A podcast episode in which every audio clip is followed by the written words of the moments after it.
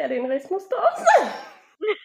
Ach so, oh. Ich hab den Text nicht vor mir. Okay, okay, warte.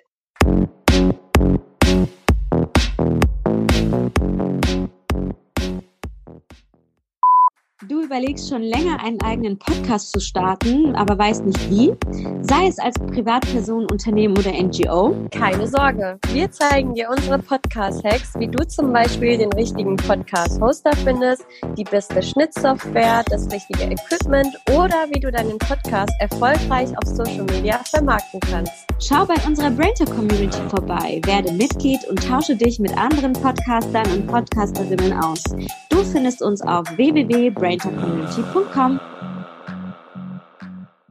Herzlich willkommen zu unserer neuen Podcast-Folge und herzlich willkommen bei Brain Talk. Heute sprechen wir mit Marcel Keller. Wer ist denn Marcel Keller? Marcel vermittelt denkmalgeschützte Immobilien und zeigt Unternehmern, Führungskräften und Managern, wie diese ihr Geld mit Immobilien vermehren und damit gleichzeitig ihre Steuern optimieren können.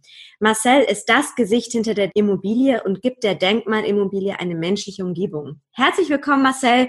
Danke, dass du die Zeit für das Interview genommen hast. Hallo Shari, hallo Moni, vielen Dank für eure Einladung. Ja, für unsere Zuhörerinnen und Zuhörer, erzähl doch mal, Marcel, wer bist du denn jetzt eigentlich genau? Erzähl uns mal ein bisschen von deinem Hintergrund, deine persönliche Story. Da sind wir schon ganz gespannt drauf. Ja, du hast mich ja schon schön angekündigt, dass ich das Gesicht hinter der Immobilie bin und der Denkmalimmobilie eine menschliche Umgebung gebe. Das klingt schon mal gut. Mein Name ist Marcel Keller. Ich bin äh, Jahrgang 79, glücklicher Papa und ich interessiere mich eigentlich schon immer für das Thema Finanzen und Investment. Nach meiner klassischen Bankausbildung und danach meinem Studium im Bereich der Finanzökonomie an der European Business School in Österreich-Winkel war ich bei einer Privatbank im Bereich Immobilieninvestments tätig und jetzt aktuell zeige ich Unternehmen, Führungskräften und Manager, wie sie ihr Geld mit Immobilien vermehren und gleichzeitig noch die Steuerlast optimieren.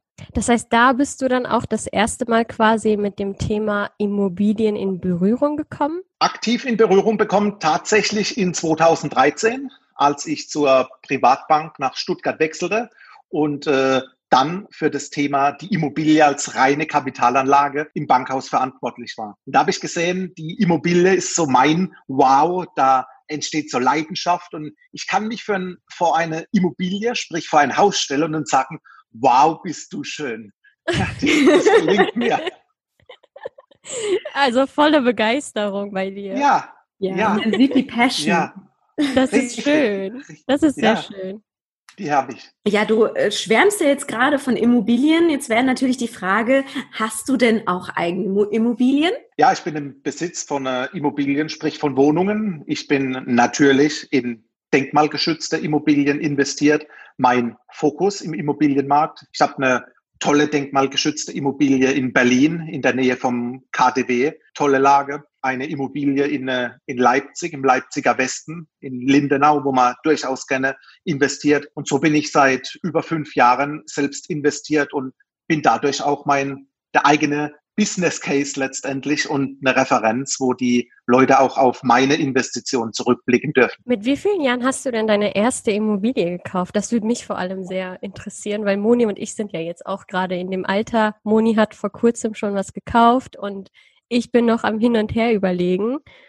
Deswegen, mit wie vielen Jahren hast du deine erste Immobilie gekauft? Und was für ein Gefühl hattest du dabei? Ja, es, es ging tatsächlich gar nicht um das Alter. Aber ich sage euch, ich war 34, als ich die erste Immobilie gekauft habe. Aber nochmal, es geht gar nicht um das Alter. Aktuell habe ich einen junger, erfolgreicher Mann, auch aus der Nische Unternehmensberatung.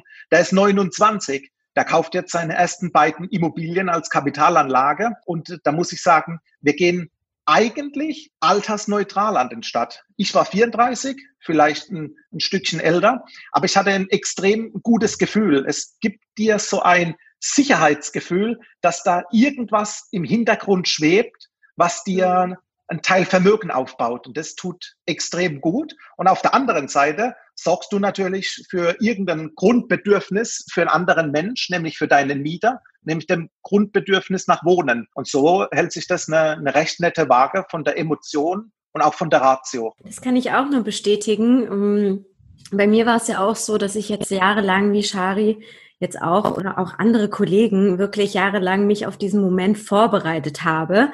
Und dann kurz bevor ich, also erstens habe ich erst gedacht, in der Corona-Krise sowieso mau, ne, werde ich nichts finden. Und da rückt ja keiner mit seinem Haus raus und keine Ahnung, da hatte ich schon echt Angst. Aber als ich dann davor stand und mir dachte, hey, ich mache das jetzt einfach, war das so ein schönes Gefühl, weil du halt einfach ein Haus für dich hast oder eine Wohnung oder weiß nicht, manche investieren ja auch in Garagen, aber du weißt einfach, okay, endlich kannst du all dein Jahr, jahrelanges Wissen, was du dir ein, angesammelt hast, investieren. Und was mich jetzt gerade interessiert ist, wie bist du denn damals vorgegangen, als du die Immobilie gekauft hast? Also, oder wie hast du dich darauf vorbereitet, auf diesen Moment? Hattest du den. Mentor? Hast du dir das angelesen?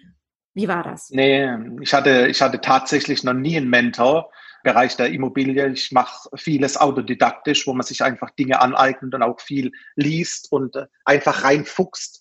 Google bietet eine gewisse Informationsoberfläche, doch äh, ich sage mal Hand aufs Herz, die, die wahren Insights, die bekommst du immer nur aus dem Real Life. Das bedeutet, mhm. du bist, äh, ich bin jetzt seit acht Jahren in dem Markt unterwegs Du baust dir ein Netzwerk auf an Bauträgern und Projektierern. Du bist immer wieder live auf der Baustelle.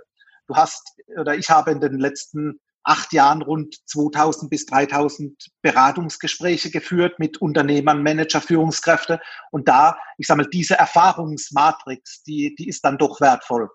Mein Investment, mein eigenes, kam dann nach zwei Jahren und es ist so entstanden, dass ich bei uns im Bankhaus diesen Bauprojektierer Kontakt letztendlich über, über unseren Big Boss bekommen habe. Wir kamen ins Gespräch, er hat mir gesagt, wie ist die Lage, wo ist das, wo ist das Wissen, wo geht die Reise hin? Und ich habe mich weiter reingefuchst und hatte ein extrem gutes Gefühl. Und wenn man das Objekt sieht in Berlin, ich habe zu meiner Frau gesagt, wenn ich dir das zeige, du, du würdest doch auch glauben, dass es in New York steht, oder?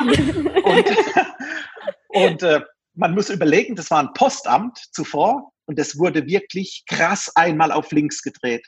Äh, also es ist eine richtig tolle Immobilie. Da gehen sogar bei mir Emotionen auf, wobei ich die ja versuche, so weit wie möglich rauszudrücken, aber das ist so ein Highlight. Und der Kontakt kam, wie gesagt, über Insider-Kontakte und über Netzwerk. Nur so kommst du an die Schmuckstücke dran. Das ist ja auch das, was Alex Fischer immer sagt, ne? dass man immer versuchen sollte, Kontakte zu sammeln und auch mit jedem darüber, also beziehungsweise über, über das Thema offen zu sprechen. Denn irgendwann wird sich dann auch eine Möglichkeit ergeben. Und wenn ich das jetzt richtig rausgehört habe, hast du ja quasi bei deiner ersten Immobilie alles richtig gemacht, oder? Das heißt, heute würdest du nichts anders machen als damals, oder? Wenn du jetzt nochmal eine neue Immobilie kaufen würdest. Grundsätzlich habe ich vieles richtig gemacht bei der ersten Immobilie. Komma, aber. Aber. Ich, konnte, ich konnte natürlich nicht wissen, dass in Berlin zu diesem Zeitpunkt Jahrhunderthochwasser kommt, dass die Tiefgarage vollläuft, die Ui. Wände oh. sich mit Wasser vollsaugen und dadurch eine Bauverzögerung kommt. Konnte Shit. ich nicht wissen. Ja. Wisst, wisst aber selbst ihr nicht in dem Moment. Nee. Dann ist es letztendlich so, ich lege großen Wert auf ein baubegleitetes Qualitätscontrolling. Und äh, da nutzen wir oftmals den TÜV. Das bedeutet, der TÜV überwacht die Baustelle. Und äh, es hieß, äh, es wurden gewisse Dinge auf der Baustelle geleistet. Der TÜV hat es geprüft und dem war nicht so. Und dadurch hat man zum Bauträger gesagt, äh, halt, du musst hier an den Stellen nachbessern. Und dann kam es so zu einem gewissen Zwiespalt und es wurde auch mal vor, für zwei, vier oder sechs Wochen Baustopp gemacht, weil man sich unsicher war, auf welcher Seite liegt der Fehler. Und das sind, sind äh, Dinge, grundsätzlich war alles korrekt, aber mit diesem Risiko wurde ich tatsächlich per bisher nur einmal belastet. Und ich sage zu jedem, zum Glück war nur ich investiert. Zum Glück. Aber es ist trotzdem ein grandioses Projekt.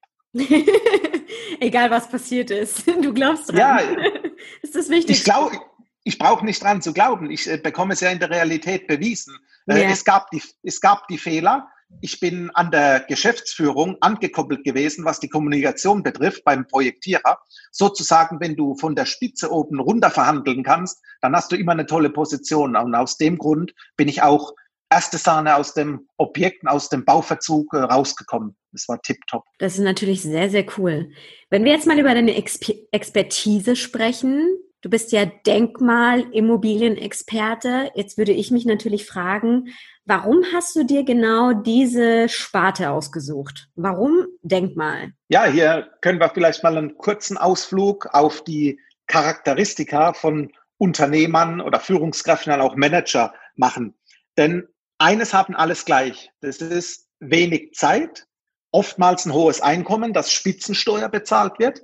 Es gibt ein begrenztes Wissen im Immobilieninvestmentbereich und vor allem, es gibt keinen Marktzugang. Und der Marktzugang ist das A und O. Kurzum, ich habe mir gesagt, wenn man diese Charakteristika mal übereinander legt und prüft ein sinnvolles Investment in Verbindung mit einer Steueroptimierung, dann kann es nur die denkmalgeschützte Immobilie geben. Und aus diesem Grund bin ich in die Nische der Nische gegangen, nämlich Denkmalimmobilien. Und wer sind so deine, deine Kunden und beziehungsweise wie und wobei unterstützt du die? Hast du da vielleicht auch ein, ein kurzes Beispiel für uns? Ich habe ein, Beispiel, ich, ich hab ein Beispiel für euch. Der typische Musterkunde sieht leider so aus, dass es 100 bis 100 Prozent Männer bisher sind. das ist, Tat, ah. das ist Tatsache, kann ich, kann ich beweisen. Daran müssen wir was ändern. Ja. Ich komme nochmal ja. auf dich zu, Marcel, auf jeden Fall.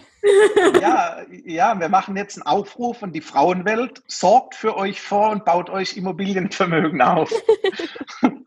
und äh, das ist Tatsache, aber darüber hinaus ist es für einen optimalen Steuereffekt, für die Optimierung toll, wenn der Musterkunde ein Einkommen von rund 55.000 Euro als Singlehaushalt hat und ein zu versteuerndes Einkommen von circa 110.000 Euro verheiratet. Dann kann man hier steueroptimieren das, meiste herausholen. Und äh, Geschäftsführer, sprich äh, Führungskräfte sind meine Kunden, Manager aus diversen Bereichen aus der IT, ob das Siemens ist, SAP ist, ob das aus dem Handel ist, ein Unternehmer aus Karlsruhe. Ich bin hauptsächlich bundesweit unterwegs und selbst Steuerberater lassen sich im Bereich der Denkmalimmobilie von mir beraten und wir drücken auch zusammen den Knopf und gehen mit, dem, mit der Investition in den Vollzug. Und das, äh, das macht man eigentlich gerne. Wie lange, jetzt habe ich noch mal eine kurze Frage. Ja. Wie lange dauert das denn ungefähr, bis, bis du dann quasi eine Immobilie mit deinen Kunden gefunden hast? Also wie ist da die Zusammenarbeit zwischen euch? Kommt da jemand auf dich zu und sagt, hör zu, das ist mein Einkommen und ich möchte jetzt investieren? Wie starten wir jetzt? Ja, es gibt äh, zwei Möglichkeiten. Entweder die erste, die du genannt hast, dass mich jemand äh, anruft oder hau hauptsächlich kommt es vor, dass ich äh, Mails bekomme, E-Mails oder werde über LinkedIn angeschrieben. Das ist der, mhm. der meiste Draht oder ich bekomme Kontakte aus meinem Netzwerk oder Empfehlungen. Und dann äh, haben die schon ein, ein gewisses Vorwissen über mich. Und meine Dienstleistung, die erstreckt sich über die Immobiliensuche. Ich bin immer deutschlandweit unterwegs und habe die Augen auf nach, nach Schmuckstücken, nach Denkmalobjekten. Und äh, wenn ich diese gefunden habe und der Kunde in der Beratung sich wohlfühlt und sagen, ja, Herr Keller, äh, es passt von der Beratungsstrecke, lassen Sie uns in die konkrete Immobilienvermittlung gehen, also das, das, das Matchmaking mit dem Bauträger. Ich bringe den Kunden und den Bauträger zusammen, denn die Kunden kaufen bei mir immer direkt ab Bauträger und ohne Maklerkosten. Keine Immobilie kostet bei mir die klassischen drei oder vier oder wie es in Berlin oft ist, sechs Prozent plus wow. Mehrwertsteuermaklergebühr. Also das äh, fällt in diesem Fall weg, weil man mit dem Bauträger zusammenarbeiten. Und dann kümmere ich mich mit meinen unabhängigen Finanzvermittler, Finanzierungsvermittler um die Finanzierung, bin dadurch der Antwortgeber für die Banken, denn äh, ich sag mal, es kommen immer wieder Fragen auf mich zurück, bei denen der Kunden gar nicht zeitlich äh, belastet werden soll. Ich möchte das für ihn abfangen und immer in der ersten Distanz mit der Bank so viel wie möglich ihm vom Hals zu, halten. Zu, zu halten. Und äh, ja, der nächste Step, wenn die Immobilie gefunden ist, die Finanzierung steht, dann ist es wichtig, dass wir zum Notar gehen. Der Notar ist im Immobilienbereich der, der, der Zeuge letztendlich. Und äh, auch hier übernehme ich die komplette Kommunikation, angefangen mit den Kaufvertragsentwürfen, über das Kaufvertragsangebot. Ich wähle drei bis vier äh, Notartermine, wo der Kunde sich dann selektieren kann, was, was schmeckt ihm letztendlich. Weil eine Immobilie kaufen ist etwas Besonderes. Das macht man nicht jeden Tag. Und mhm. da kann es vorkommen, dass du ein bisschen nervös oder aufgeregt bist. Oh ja. Das ist. Und äh, dann, dann ist es einfach ein, ein gutes Gefühl, wenn dir jemand zur Seite steht, äh, die Fragen vom Notar beantwortet und du ganz entspannt drin sitzen kannst im Notartermin und dein Cappuccino trinkst. Und, und dann gibt es, gibt es einfach ein gutes Gefühl und das macht, macht Spaß. Ja, auch ein sicheres, glaube ich. Definitiv, also, ja. Ich meine, ja. ne, Moni, du kannst da wahrscheinlich aus eigener Erfahrung ich sprechen, aber ich bin jetzt schon unsicher. Warst du aufgeregt? Also ich, ja, definitiv. Ja. Also vor allem ja. mein Makler, also nicht mein Makler, der Makler vom Eigentümer, der war jetzt auch nicht der Top-Makler, wo ich mir denke, gerade eben, was du auch gesagt hast, die Maklergebühren fallen weg, ey, das, je nachdem, wie hoch der Kaufpreis ist, fällt da ziemlich viel Geld weg, oh. kann ich nur sagen, ja. für, für einen Service, der jetzt wirklich nicht sehr gut ist.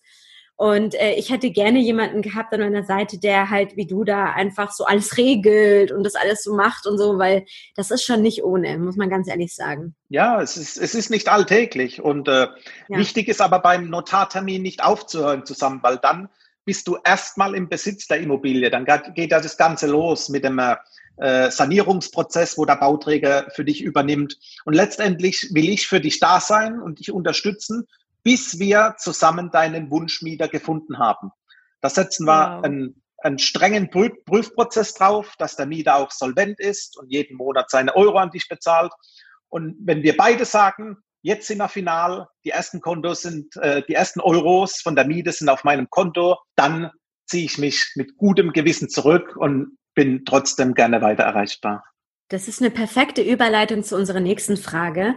Und zwar, wenn du ja. vielleicht in drei bis fünf Punkten, besser drei, sagen könntest, auf was muss man denn achten, wenn man eine Denkmalimmobilie sich anlegen will oder kaufen will? Drei Punkte. Genau. Quick and dirty sozusagen. Richtig. okay. Billig kaufen ist nicht. Wenn jemand auf Schnäppchen abzielt, kannst du das Buch zumachen, dann zahlst du zweimal. Punkt eins. Punkt zwei.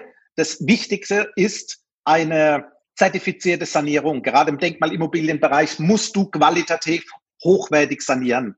Und das brauchst du. Du brauchst ein baubegleitendes Controlling. Jemand muss dir die Baustelle prüfen, sonst weißt du nicht, in welcher Art saniert wurde. Punkt zwei, ganz wichtig, zertifizierte Sanierung. Äh, Punkt drei, ja, Punkt drei. Ich kümmere mich selbst um die Vermietung. Das ist auch so, äh, so was, wo ich sage, äh, macht keinen Sinn. Es gibt Profis vor Ort. Das hat einen Grund, warum die Profis vor Ort sind. Die kennen den Markt, die suchen dir Mietinteressenten raus, die kümmern sich um die Hausaufgaben. Wir setzen normal extern unseren eigenen Prüfprozess des Mieters oben drauf und dann ist die ganze Sache rund. Also Finger weg von selbst vermieten wollen und meinen, das mache ich mal so als Amateur nebenbei. Äh, lass die Finger weg. 98 Prozent der Mietnomaden kommen genau über dieses amateurhafte Vermieten. Das waren so quick and dirty die Top 3. Für mich hat das jetzt sich eher nach einer sehr hohen Investition angehört. Welche Vorteile habe ich denn dabei, wenn ich jetzt äh, denkmalgeschützte Immobilien kaufe oder beziehungsweise da investiere als Kapitalanlage? Was, was genau hört sich nach einer hohen Investition an? Ja, dass ich zum Beispiel zum einen den Mieter nicht selber finden kann und Schnäppchen gibt es nicht. Zwangsversteigerung gibt es nicht. Du kannst deinen Mieter selbst finden. Äh, nur hast du einen, Miet, einen, Mietprüfprozess aufgelegt oder, oder reicht es dir, wenn du seinen Namen, seine Telefonnummer bekommst, um ihn anzurufen, wenn er die Miete nicht bezahlt? Oder ist es doch vielleicht ein Vorteil, wenn man sagt, hey, neben der Adresse und die Daten, äh, schick mir mal deine Schufa. Schufa reicht mir nicht, ich will ein Griffbügel, Bürgel, Mietzertifikat. Der kalkuliert mir das Auswahl, Ausfallwahrscheinlichkeitsrisiko meiner Miete. Und äh, hier an 1000 Euro Vermietungskosten zu sparen, die ich sogar noch von der Steuer absetzen darf, da sparst du definitiv am falschen Ende. Das macht keinen Sinn. Hm. Und welchen Punkt hast du noch angesprochen, der teuer werden könnte? Keine Schnäppchen, keine Schnäppchen. Ah, ja, keine Schnäppchen. äh, zu, Be zu, Beginn der Corona-Zeit, äh, März, April, habe ich einen Anruf bekommen vom Geschäftsführer von Stadtwerke. Ich wurde gefragt, Herr Keller, haben Sie Zugang zu Zwangsversteigerungen? Da habe ich gesagt, äh, nicht eins zu eins, aber wir können übers Netzwerk das anfragen. Was haben Sie vor? Ja, ich will jetzt billig Schnäppchen kaufen. Da habe ich gesagt, können Sie das Buch zumachen? Wieso? Qualitätsimmobilien in zentralen, guten Lagen vernünftige Investitionen gehen nicht an den freien Markt. Da werden sie definitiv nicht rankommen und zweimal nicht über Zwangsversteigerungen. Irgendwann im Juni haben wir uns in Leipzig getroffen, sind in den Austausch und das war genau so. Er hat gesagt, es war chancenlos. Billig einkaufen in Großstädte, in vernünftigen Lagen. das wird dir nicht gelingen. Es hat einen Grund, warum Qualität Geld kostet. Und gerade im Immobilienbereich, wo wir schnell mal bei 300.000, 400.000 Immobilieninvestments sind, ich denke, da ist es wichtig, dass man auch nachhaltig, langfristig Geld verdient, oder? Auf jeden Fall. Das sollte immer das Ziel sein. Und würdest du das nur bei denkmalgeschützten Immobilien sagen oder generell bei Immobilien? Ich würde grundsätzlich, grundsätzlich, wenn ich nicht aus dem Immobilienbereich komme, äh, würde ich professionell vermieten lassen und würde mir offenlegen lassen, wie habt ihr den Mieter geprüft? Darf ich mal beim Vorvermieter vielleicht anrufen und fragen, ob jeden Monat pünktlich das Geld kam? Oder ist der Mieter an meiner Wohnung so interessiert, dass er mir mal die letzten sechs Monate seine Kontoauszüge zeigt, genau den einen Punkt, wo die Miete auch jeden 15. oder 30. überwiesen wurde. Ist der Mieter so interessiert, dass er mal seinen Arbeitsvertrag zeigt, ob er noch in der Probezeit ist? Und das sind, das sind einfach Prozesse, da denkt der Otto-Normalverbraucher gar nicht dran. Mhm. Und es gibt doch immer Gründe, warum es Profis gibt. Guter Und Tipp auch für mich hier an der Stelle. ja, ja. Und jetzt, um nochmal zurück auf die ähm, letzte Frage zu kommen, beziehungsweise vorletzte Frage. Welche ja. Vorteile habe ich denn jetzt beim Erwerb von denkmalgeschützter Immobilien? Du da auch nochmal drei Punkte nennen könntest. Drei Punkte, okay. Drei also ja, macht drei Punkte gibt es wieder. Äh, lass uns mit dem Steuervorteil beginnen. Die Denkmalimmobilie ist durch die Sonderabschreibung, die im Einkommensteuergesetz steht, das einzige Vehikel, mit dem du noch Sondereffekte tatsächlich nutzen kannst und dadurch bares Geld bei dir auf dem Konto landet. Das ist der Punkt eins. Und äh, Punkt zwei ist Risikodiversifizierung, sprich Risikostreuung.